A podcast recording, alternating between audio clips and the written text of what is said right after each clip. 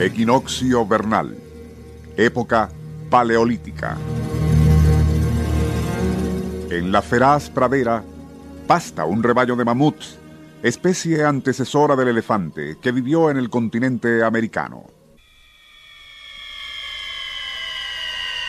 Súbitamente el aire se opaca, comenzando a vibrar en forma inusitada. Ocurre entonces algo insólito. De lo alto descienden esferas transparentes, muy similares a grandes pompas de jabón.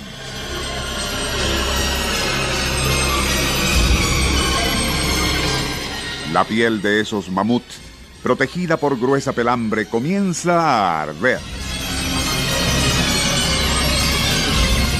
El propio aire es quemante, como hielo seco.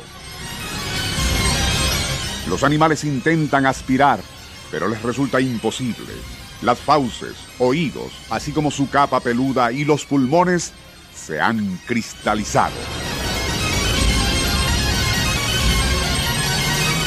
En cuestión de segundos, y uno tras otro, esos grandes animales se desploman. Han muerto congelados.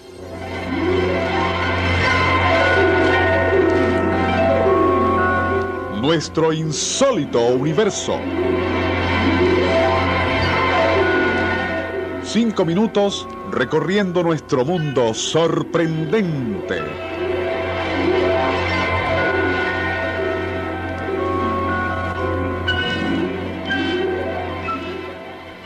Lo descrito al inicio es una reconstrucción hecha por paleontólogos y criobiólogos de la Universidad de Arizona con el fin de explicar el enigma de los mamuts congelados.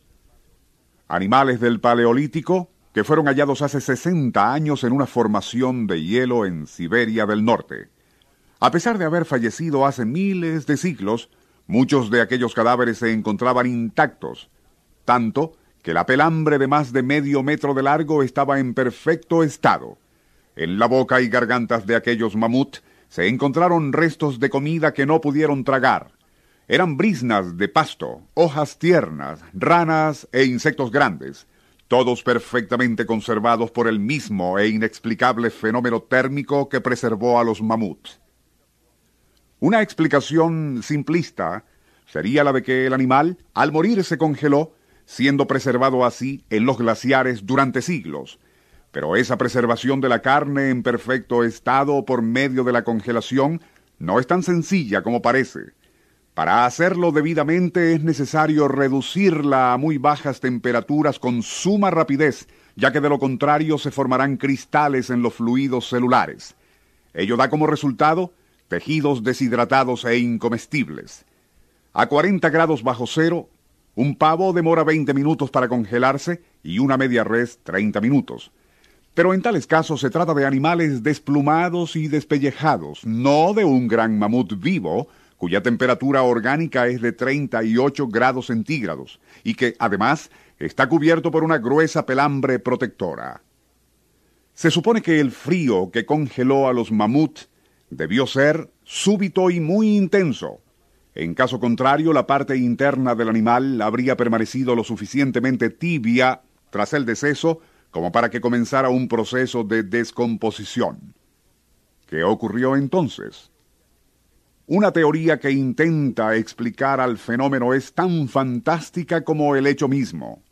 De acuerdo con ese planteamiento, se presume que en la época paleolítica, que fue la de los mamuts, existía una vigorosa actividad volcánica en casi todo el planeta.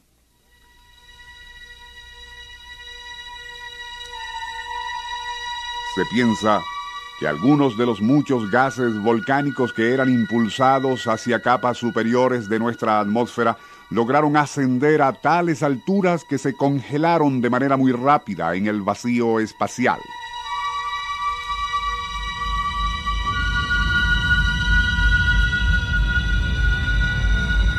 Luego, y al descender nuevamente en forma espiral, como deben hacerlo todos los elementos que ascienden a las capas superiores de la atmósfera, Tales gases parece que fueron frenados por capas de aire más caliente en regiones inferiores de esa atmósfera.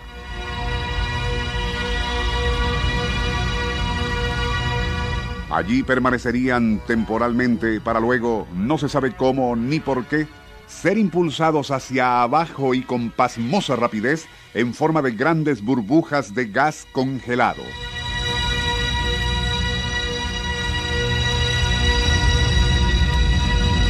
Dichas pompas, a medida que descendían, desplazaban con violencia y en todas direcciones al aire circundante.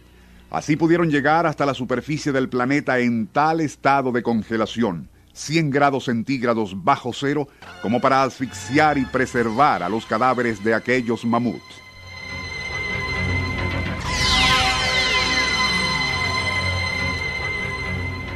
Lo anterior no solo ha sido refutado por muchos expertos, sino que aún no se han aportado pruebas inequívocas. Pero, y de otra forma, ¿cómo explicar a todos esos cadáveres de mamuts hallados hace 60 años en perfecto estado de conservación?